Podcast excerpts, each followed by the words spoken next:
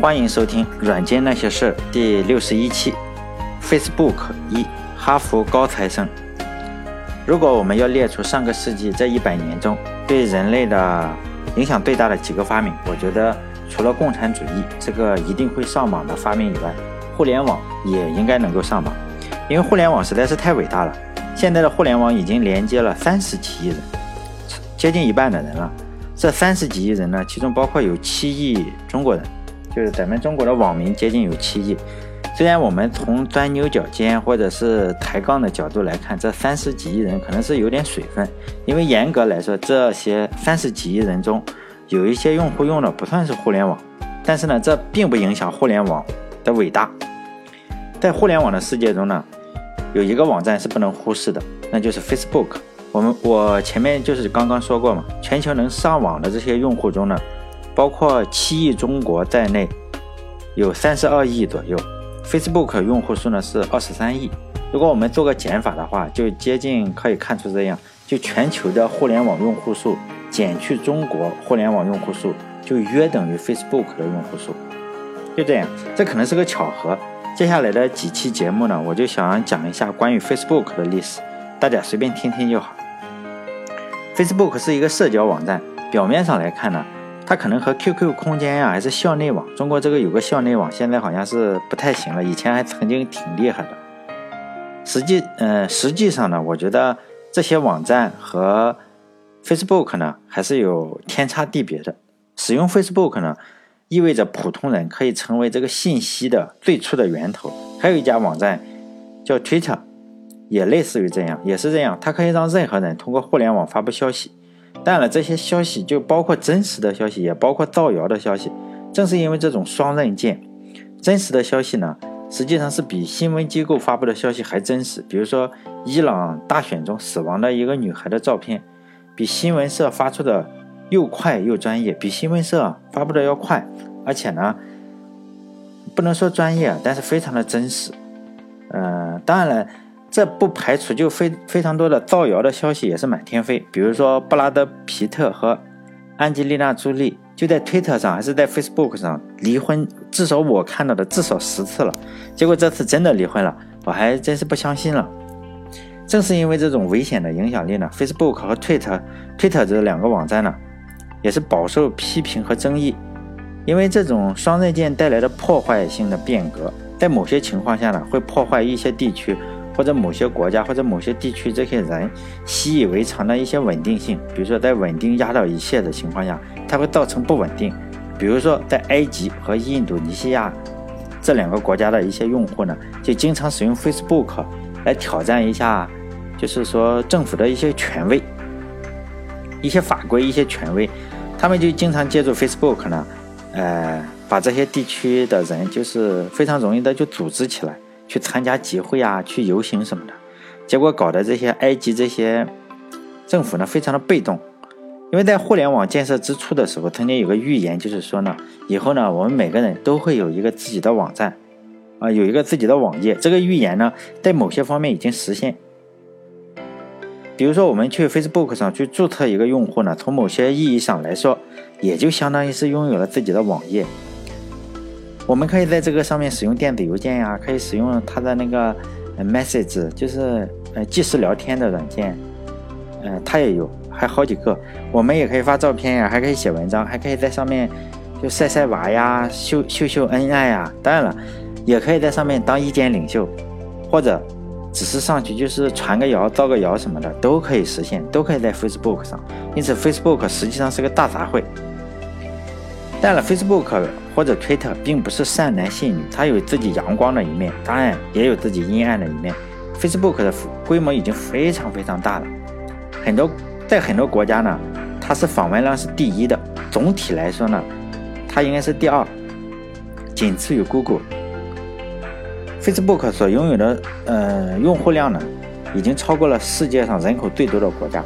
因此呢，它的规模呀，它的成长速度啊，以及它所拥有的能力，也就导致了非常多的问题，比如说社交的问题啊，政治的问题，监管还有隐私等一系列问题。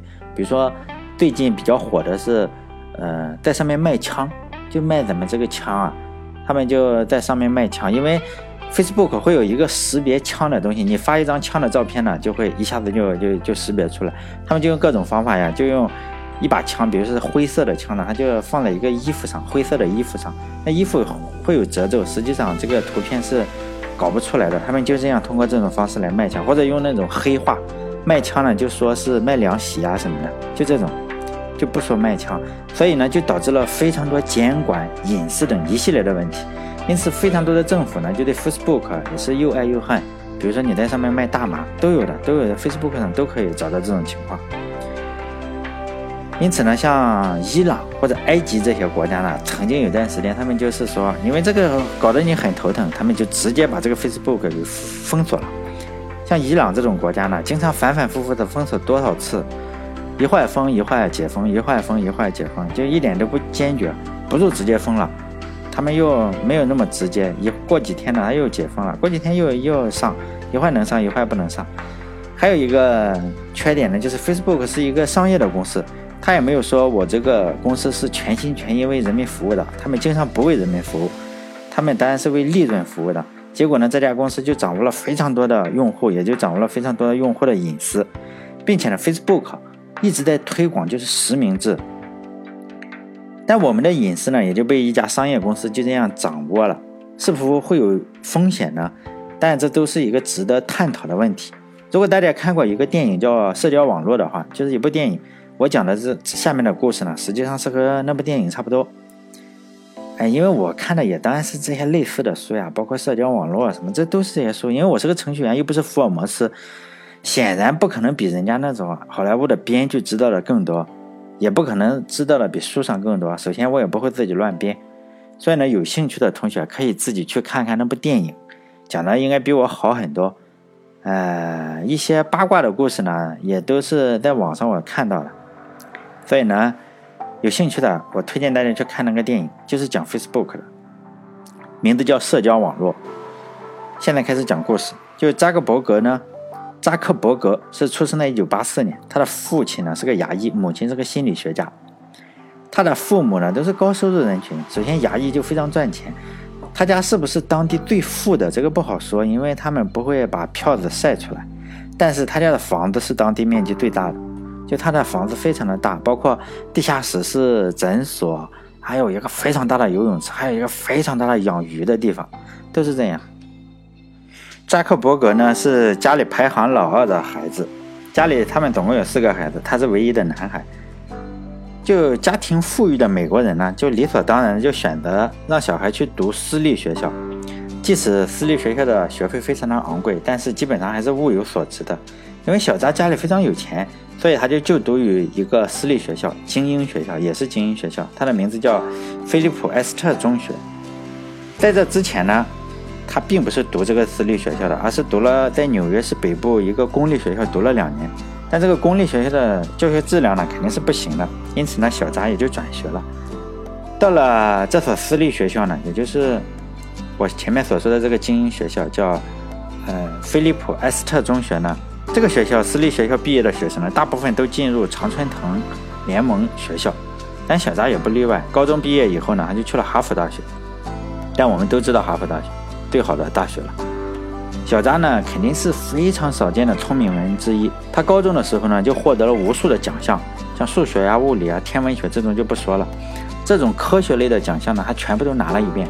然后和我们所认为的理科男不同，他在理科已经取得了巨大的成功，已经扫平了理科之后呢，他又来文科这边去撒野了，包括法语啊、希伯来语啊、拉丁语啊以及古典的希腊语，他都搞定了，能流利的读写说。然后呢，他就像现在他要说中文嘛，咱们都知道小扎能说中文是吧？他那个什么法语、希伯来语、拉丁语，还有古希腊语都可以说。然后呢，还又拿了很多文学类的奖项。等文科也被他征服以后呢，他又开始进军体育界。最后呢，他成了学校击剑队的队长，并且获得了当年最有价值球员，不是球员，最有价值队员。就这样，小扎也就在理科、文科还有体育方面都是一等一的高手。到两千零二年的时候，他就去哈佛读书了。但这个十八九岁的小伙子呢，看起来还是一脸的稚嫩，看起来就像是十五六岁的样子，就穿个牛仔裤啊，和社交呃和电影的那个社交网络里是一样的。他在一年四季呢都会穿一个橡胶的凉鞋，即使冬天的时候他也是穿凉鞋。在社交网络电影里，这个细节也是这样，他就穿个凉鞋。你看外面很冷的时候，他也是穿个凉鞋。他大部分时间呢都非常的安静，就是有点沉默寡言。他随身的物品就背这个包，拿着个笔记本，是写字的笔记本，上面密密麻麻的就记录了他的想法。他写的字非常的工整，而且很小。这个笔记本上呢，就记录了他的长篇大论，他的什么深谋远虑。总而言之呢，小扎一看就不是一个一般人。按照咱们中国古代的说法，就是有两句话嘛，就说“快于意则亏于行，甘于心则伤于性”。这句话的意思就是说呢，那些只图一时痛快的人，就图心上痛快，嘴上痛快，行动起来往往也就缺乏思考。他们就往往把感情架在理性之上呢。这种人呢，往往也就是一般，成不了什么大的气候，但做事情就很鲁莽，也就类似于现在网上咱们所说的那种喷子，完全不怎么动脑，就对陌生人呢也是一言不合，人家跟他开个玩笑，结果他骂人，就一言不合就开喷。显然呢，我上面所描述的那个小扎同学不是这种人，他他是那种喜怒不形于色的，这种人是比较可怕的。按照中国古人的说法，就叫神武之士。注定就是说要做一番大事业的人，因为小扎在宿舍里也不太讲话，他一个两米多长的白板。小扎因为他是读的计算机专业嘛，他在寝室的时候呢，没事的时候就在白板上这样写写画画。他有个舍友叫达斯汀，就说嘛，小扎在宿舍里基本上也不怎么说话，他最主要的活动就是在白板上写写画画，然后一个人呢就在那里思考，思考一会儿呢就去电脑前面去编程，然后重复这种工作。不停的思考一下，去编编程，然后思考，就这样往返往复。在编程的时候呢，他也就是经常会废寝忘食。当然，这个饭还是要吃的，因为他的桌子上总是有一堆一堆的饮料瓶子呀，还有一堆一堆的食品的包装，就那样在那里堆着。他的妈妈呢，有时候也会去看他，帮他收拾一下，并且对他的同一个寝室的那些舍友表示歉意。毕竟这个他自己的孩子嘛，看起来有点邋遢，那么多。软包装、可乐罐子什么的放在那里，还是有点邋遢，而且还经常心不在焉。在白板上，他就这样写写画画的，搞了一周以后呢，他的第一个小项目也就完成了，名字叫课程搭配。这个课程搭配呢，最终目的就是说，按网上的是说，就是你可以用来泡妞啊什么的。学生呢，可以根据别人选的课，尤其是你比如说你喜欢的哪一个美女选的课呢，就来确定。自己下学期要选什么课？比如说你心仪的小芳下学期选了什么什么课呢？你可以通过这个课程搭配呢，获得他选课的信息。因此呢，下学期你也可以共同跟他学习相同的课。很快呢，哈佛的很多学生也开始使用这个软件。后来呢，小扎回忆起这件事情呢，还颇为自豪。他就说嘛，通过事物，通过课程这种事情，把人连接起来，这让他感觉非常的好。在社交网络这部电影里呢，小扎看起来还是，呃，比较有女人缘的，起码不像是我们，呃，心中或者口中所说的这种程序员不行是单身狗。后来呢，他采访的时候也说呢，他创办这个 Facebook 肯定不是像电影里说的那样，肯定不是为了泡妞。这一点呢，我认为他是没有撒谎的，因为小扎看起来笑起来也比较坏坏的，他身边也从来不缺少女伴，而且呢，他一直非常的自信。他对权威是属于那种不屑一顾嘛，这种人呢，身边就是不缺少不缺少女伴的。社交网络之所以这么要拍呢，说他是为了报复抛弃他的女朋友才做了 Facebook 这件事情呢，可能就是为了收视率嘛。毕竟电影嘛，好莱坞电影你这个收视率是第一的，也就看起来不管是国内啊还是国外啊，这种屌丝翻身的题材总是受欢迎的。但是现实生活可不是这样，现实生活基本上是另一个番，哎，恰恰相反，基本上都是单身狗，一直也没有女朋友，有女朋友的呢，反而可能有更多的女朋友。按照马太效应可以这么说嘛，有女朋友呢，就让他有更多的女朋友，让他多余；没有女朋友的单身狗呢，连那种暗恋的对象也给他夺掉、夺取，然后备胎都让他当不成。还有就是说，在微软的那呃，在那个社交网络那个电影里呢，提出过这样一个事情，就说呢，微软想购买他写的一个 MP3 的软件。我觉得这件事情应该是空穴来风的，实际情况但也相差不大。